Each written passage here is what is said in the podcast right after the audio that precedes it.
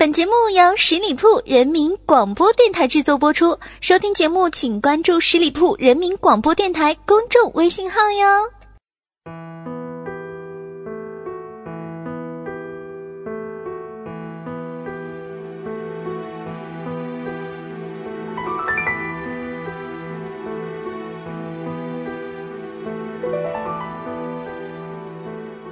轻松调频创意广播，Hello，大家好，又到了每周一与您不见不散的名人风范，我是你们的老朋友小五。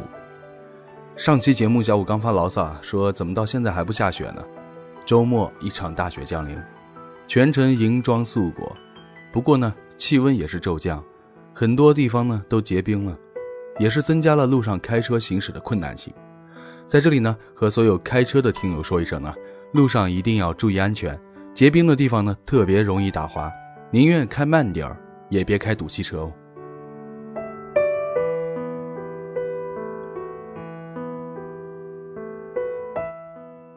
他是湖南卫视的当家主持人，也是国内著名娱乐节目主持人。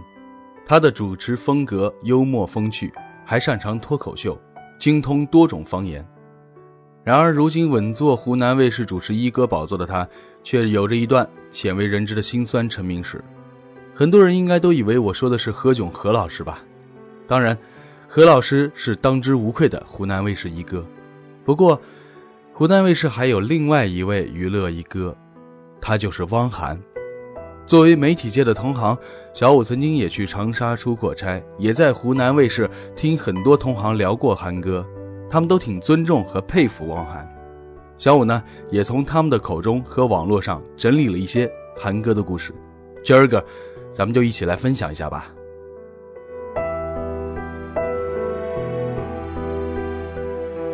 汪涵，一九七四年出生在江苏省苏州市的吴中区，湖南卫视节目主持人，国内综艺主持，曾经主持过《真情对对碰》《超级英雄》。超级女声、快乐男生等等节目，现在呢主持《天天向上》《越策越开心》等。汪涵的小时候啊身体很不好，经常发高烧，而当时非常迷少林寺的他呢想到了为自己点穴治病。有一天呢他在邻居家看到了一本《少林点穴功》，认为这是一本武功秘籍，就赶紧偷偷拿回去练。有一天上午啊他就给自己点了穴。下午突然感觉嗓子微微发咸，咳了一口血，之后经常大口大口的吐血，之后就休学了。那年他读初三。一九九六年，汪涵从湖南广播电视大学毕业，之后呢，在湖南经济电视台做了两年的剧务。当年的他什么事儿都没干啊，没有学过任何摄像技术，他就敢扛着摄像机去探班《还珠格格》。汪涵说，当时的范冰冰、赵薇都只有十几岁。我看见人就冲上去了，那是我第一次扛摄像机，回来一看全都拍糊了，根本看不出谁是谁。刚进湖南电视台的他，在湖南台做了两三年的剧务，主要负责给录制现场的观众呢发发矿泉水，讲讲笑话，说白了就是勤杂工。第一次呢在电视上露脸呢，还是在一个节目的插片里面演了一回宁采臣。提起这段经历，他没有丝毫掩饰，说现在看起来样子真的好傻。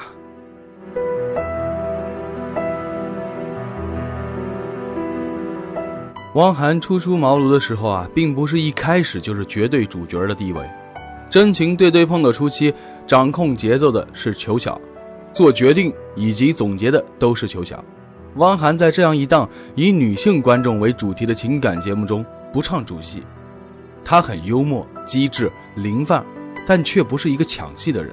他很好的围着裘晓转，尽管跟裘晓主持了好几年，他仍然事事以裘晓为主，懂退让。知礼数。一九九七年到两千年之间啊，湖南观众最喜欢看的并不是《快乐大本营》，而是《幸运三七二幺》和《真情对对碰》。如果只看湖南本土的收视成绩，这两档的节目都远超《快乐大本营》。八十年代的湖南观众啊，应该都还记得，当时的《幸运三七二幺》的主持人是孙明杰和裘晓，是近乎完美的搭档，其他的男主持呢，都会黯然失色。九八年的时候，裘晓准备在京视主持一档节目，叫做《真情对对碰》。汪涵就是因为他的一句“那个小子不错”而成为了主持人。在网络不发达的年代，这个未加媒体印证的段子却是每个观众都知道的。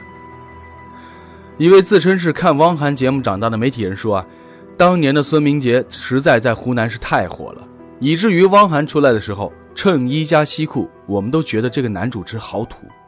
但是观众慢慢发现，这个梳着偏分头的男主持人很幽默，比孙明杰和裘晓更搭配。于是啊。”在过了一段时间之后，周六对于湖南观众来说，不是看孙明杰，而是看汪涵了。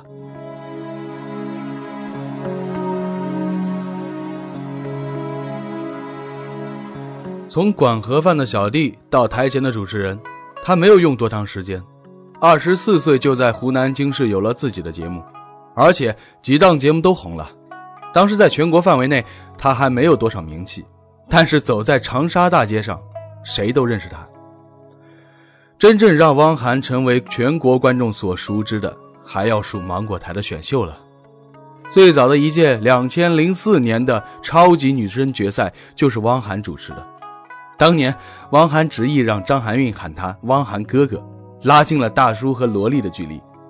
那时候的他已经是一个非常强大的综艺主持人了。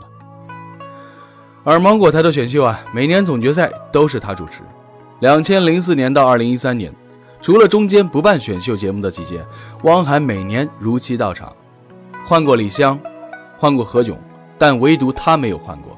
哪怕是在那一年直播当中，他突然流鼻血，他也从来没有缺席过。汪涵还有另外一个绰号呢，叫做“侧神”，这里的“侧”是策划的“策”，不是厕所的“厕”。越测越开心这个节目最开始录制是在两千零二年。同样也是在军视播出的，这档节目为汪涵的本土人气打下了最扎实的基础。一张简易的桌子，一只配音的黄小鸭，还有一个满脸痘痘的马可，就组成了侧身团，把所有的段子讲出来或者演出来，再加以本土方言，笑料十足。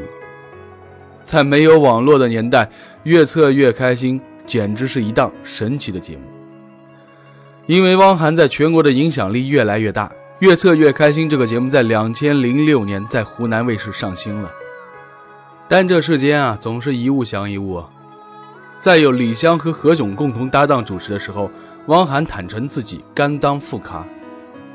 李湘嘴快又强势，汪涵有时候插不上话；而何炅呢，则总是不急不缓，节奏把控很好。跟他搭档，能占上风的机会并不多。但是汪涵呢有自己的特色，他的知性、睿智与时而咬文嚼字、引用古书出书的优势，与李湘和何炅互补。任何一台晚会，只要有汪涵的出现，即使谢娜再调皮怯场，都会因为有汪涵而镇得住台。要说能与李湘、何炅过招的，在湖南卫视除了汪涵，别无他人。当然，将汪涵从甘愿当副咖的角色当中拽出来的是《天天向上》。曾经有记者啊，在两千零八年探班过《天天向上》录制的第一期，在湖南电视台 T 二背靠化妆间的录影棚里，汪涵带着一波天娱的超女快男在录节目。当时这档节目呢，因为内容看上去不那么娱乐而遭到质疑，但没想到，这档节目迅速成为了芒果台继《快乐大本营》之后的又一档王牌节目，而汪涵呢，也变成了一个家长式的主持人。带着五个毛孩子出来见世面，直到今天，他仍然是核心人物，并且在张一贝出走之后，成为了制片人。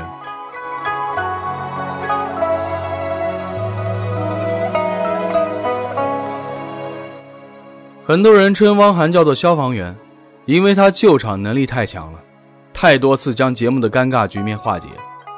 咱们今儿个来随便扒两件汪涵经典救场的事儿啊。第一次。是在两千零九年录制《金牌魔术师》的时候，一位选手不满刘谦的点评，当场表示要拆穿你发明的魔术是怎么变的。坐在台下的刘谦脸都绿了，气得发飙。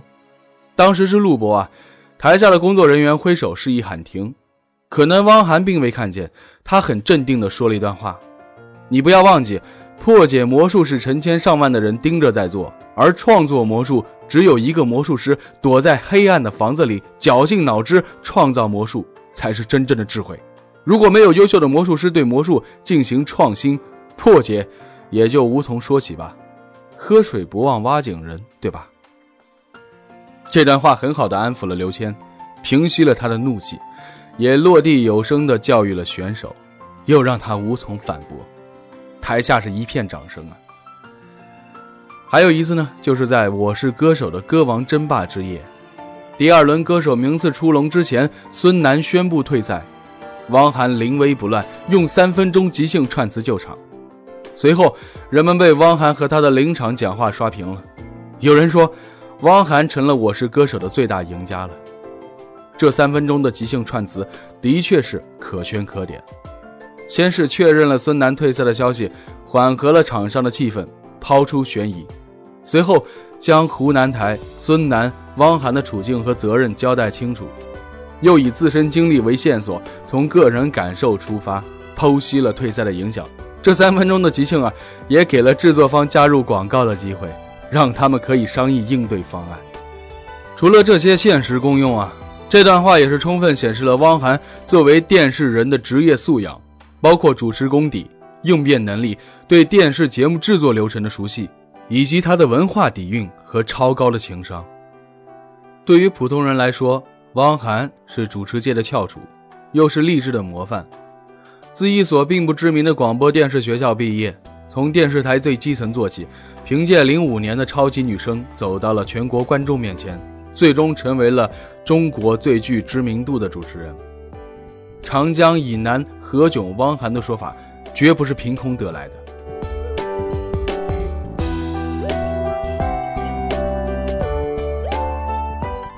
这些年呢，湖南广电的人啊，时常能够看到汪涵独自一个人慢悠悠的在湖南广电楼下走过，从金鹰阁路过湖南经视，到广电主楼，再到 T 二。有时候，汪涵会走上老一会儿，穿一身黑，戴着黑色帽子，帽檐并不用压得很低，脚步从容缓慢。这显然是一个不用赶着去录节目的汪涵。为了保护杨乐乐。汪涵一直不愿意高调谈感情，有人就捕风捉影啊，说汪涵是因为太花心，才封口自己的感情归属。于是，汪涵回应道：“爱情不应该像喝啤酒，有一大桌人喧嚣热闹的畅饮；爱情应该像喝咖啡，一个人在角落里安静的品尝。”后来，汪涵大方的承认跟杨乐乐已经结婚了。对于婚姻啊，汪涵也有妙论。都说婚姻是爱情的坟墓，但是要是没有了婚姻，爱情岂不是死无葬身之地了吗？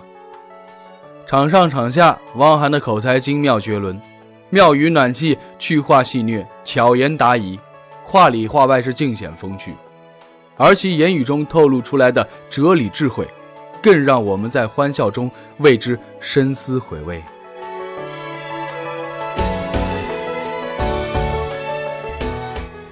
好了，亲爱的听友们，感谢大家收听今天的名人风范，我是小五，欢迎大家关注十里铺人民广播电台公众微信，在订阅号中直接搜索十里铺人民广播电台，点击关注，也可以加入十里铺人民交流 QQ 群，幺六零零五零三二三。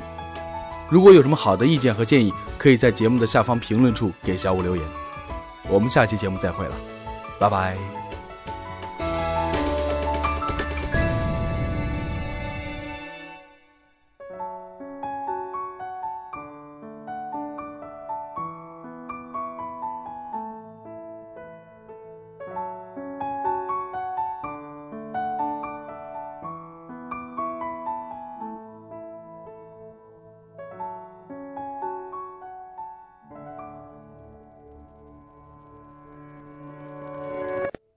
本期节目由十里铺人民广播电台制作播出。了解更多的资讯，请关注十里铺人民广播电台的公众微信和新浪、腾讯的官方微博。感谢收听，我们明天再见。